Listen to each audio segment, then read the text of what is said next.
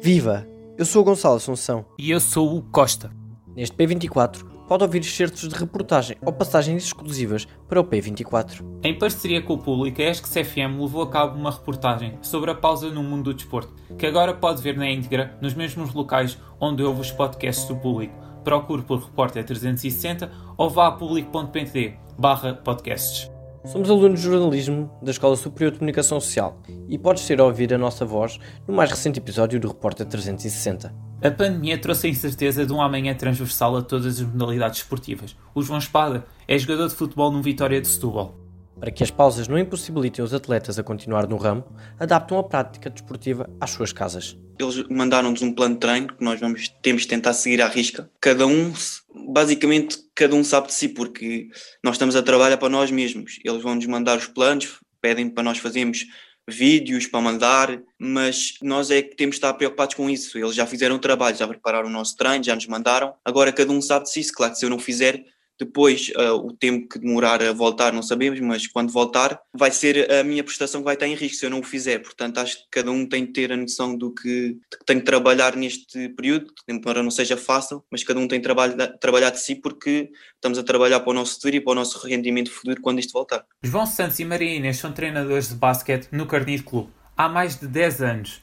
Desde que a pandemia começou, procuraram no online estratégias para dar continuação aos treinos como nos expliquem Maria Inês. Temos a, a, sorte de trabalhar também com um preparador físico no clube que tem dinamizado algumas coisas giras através do Zoom. A criatividade também da maior parte dos quadros dos, dos treinadores que trabalham connosco tem ajudado a nível de dinâmicas de que se possa fazer em, em equipa e as equipas têm trabalhado em conjunto em, em, muitas situações que não seriam possível, por exemplo, uns sub-14 masculinos com uns sub-18 masculinos em pavilhão seria mais difícil e, e tem-se criado algumas dinâmicas desse género.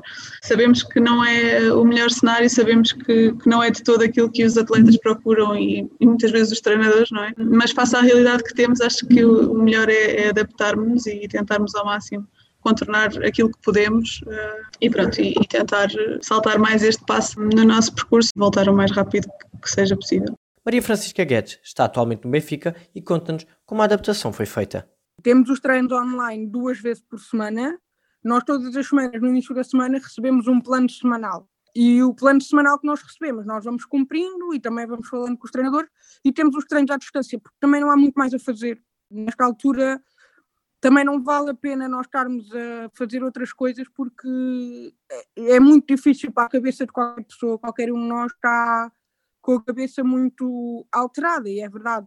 E então as únicas coisas que nós estamos a fazer é termos os treinos online duas vezes por semana a ver-nos uns aos outros e o resto da semana fazemos treino físico por nós, mas que os treinadores mandam. Além de manter o corpo em forma, explica-nos que os treinos têm um papel importante no psicológico. É um bocadinho estranho, mas acaba por ser bom, acaba por nos aquecer um pouquinho o coração, porque agora também já estamos um pouco habituados a esta coisa à distância, às aulas, os treinos, os trabalhos, tudo é à distância agora. Mas acaba por ser bom porque continuamos a manter o contacto, apesar de não ser um contacto físico, é um contacto virtual, mas é muito bom e aquece muito o coração porque sentimos-nos apoiados uns pelos outros. Quer queiramos, quer não, nós estamos todos no mesmo barco, que é isto da pandemia, e estar a treinar, nem que seja só duas vezes por semana, ver os colegas, os treinadores, é muito bom. É, é, claro que é um bocadinho frustrante, lá está, porque só fazemos mais treino físico, de condição física, mas é bom porque sempre conversamos e não perdemos o contacto com as pessoas e quando voltarmos vai estar tudo igual e que vamos sentir que nunca tivemos afastados ou que pouco tivemos afastados. Na prática, à distância, as videochamadas são a opção mais viável. A Marta Rodrigues é patinadora na Sociedade Recreativa da Várzea de Sintra e explica-nos como podem os treinos online falhar expectativas. Lado é um pouco mais desmotivador, porque estamos a ver pessoas ali no ecrã, meninas, estou a dançar ali na, na, sala, no curtinho espaço que eu tenho. Não, não sei, é um bocado estranho. Não há, a música ouve-se mal, que é o está que está a pôr, então sou um pouco mal. Então, não sei, acho que não dá aquele mesmo sentimento de estarmos ali. Se fosse aula de dança normal, toda a gente por toda a gente. Mas eu gosto, eu gosto. É dança na mesma e mantenho-me ativa. O espaço em casa pode ser outro entrave na prática à distância e o apoio dos pais pode ser fulcral neste momento. A minha mãe apoia-me sempre. Ela, pronto, para, para eu ter as aulas de dança só pode ser na sala, porque é o espaço grande que eu tenho, então ela faz o esforço de durante aquela hora ir para o quarto e estar lá sem fazer nada, tipo no quarto. Um, portanto, eu acho que nesse sentido, e quer seja em pandemia, quer não seja em pandemia, a minha mãe sempre me apoiou. Portanto, sempre que for, que ela puder fazer alguma coisa que me possa ajudar um, enquanto pessoa, enquanto atleta, especialmente enquanto atleta, para eu não perder assim, a rotina, a minha mãe ajuda.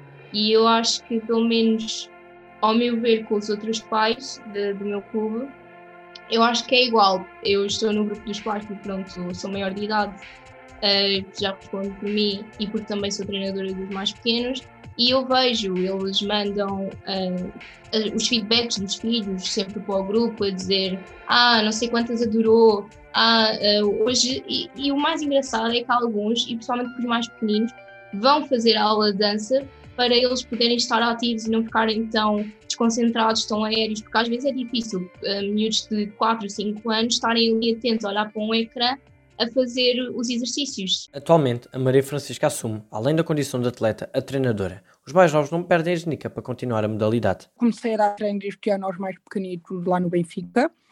São miúdos mesmo espetaculares. Nós damos treino uma vez por semana online a eles e num outro dia eles têm um desafio semanal, uma brincadeirazita nós estamos sempre a tentar que eles não se desliguem da ginástica, porque eu penso que é um bocadinho mais difícil para os pequenitos quando eu digo pequenitos, eles têm cerca de 7, 8, 9, 10 anos no máximo, portanto ainda são pequeninos para perceber isto tudo.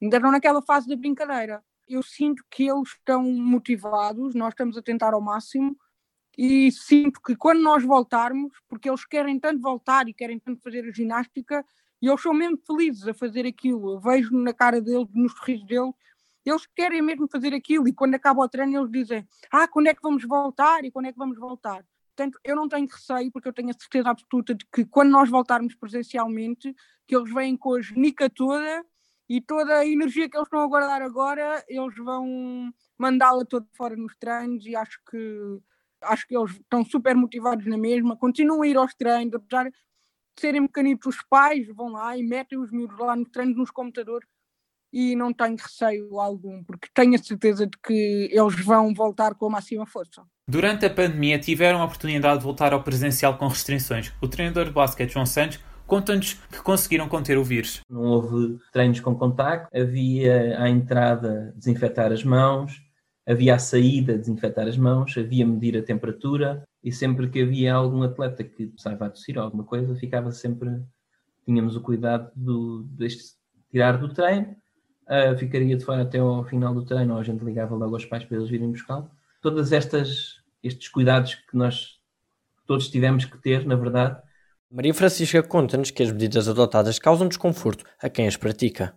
Havia os treinos e nós treinávamos, mas tínhamos todas as condições para treinar. Só que achávamos aquilo um bocado estranho, porque tínhamos que aquecer de máscara, mas pronto, parados, parados, tivemos de março a outubro. Treinámos de outubro a dezembro, meio de janeiro, que foi quando agora depois isto voltou outra vez ao confinamento e agora estamos parados no Benfica, mas continuamos a ter os treinos online. Não dá para saltar, não é? Porque nem todos temos trampolins em casa, mas fazemos mais treinos físicos e tentamos sempre manter o contacto uns com os outros para também, pronto, para ser mais fácil para ultrapassar esta fase. Para já, o presencial parece distante. Maria Inês reflete que chegar lá não está nas mãos dos atletas.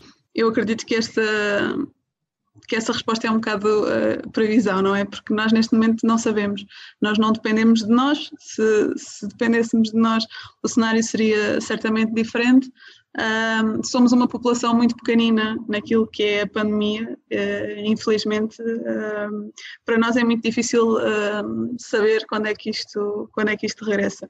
E era aquilo que eu, que eu já disse no início desta conversa, eu acho que neste momento, um, mais do que esperar que regresse, é tentar eh, trabalhar da melhor forma com aquilo que temos.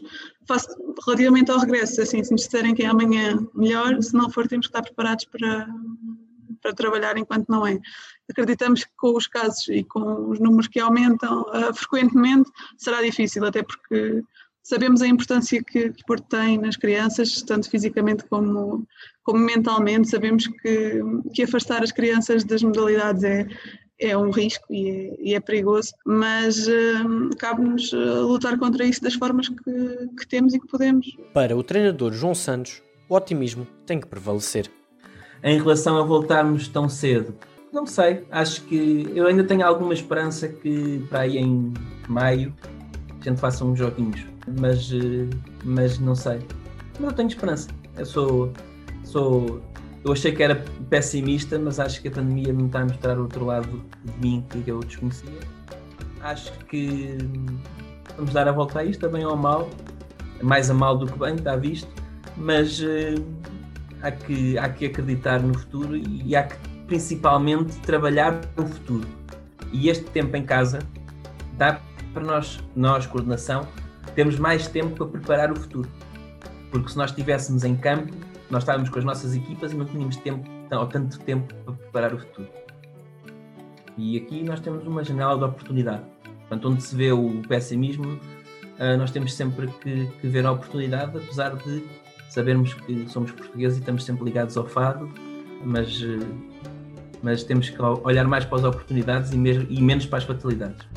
Do P24 é tudo por hoje. Lembramos que pode ouvir a grande reportagem completa nos mesmos locais, onde pode ouvir os podcasts do público. Procure por Repórter 360 nas plataformas de áudio ou vá a público.pt podcast.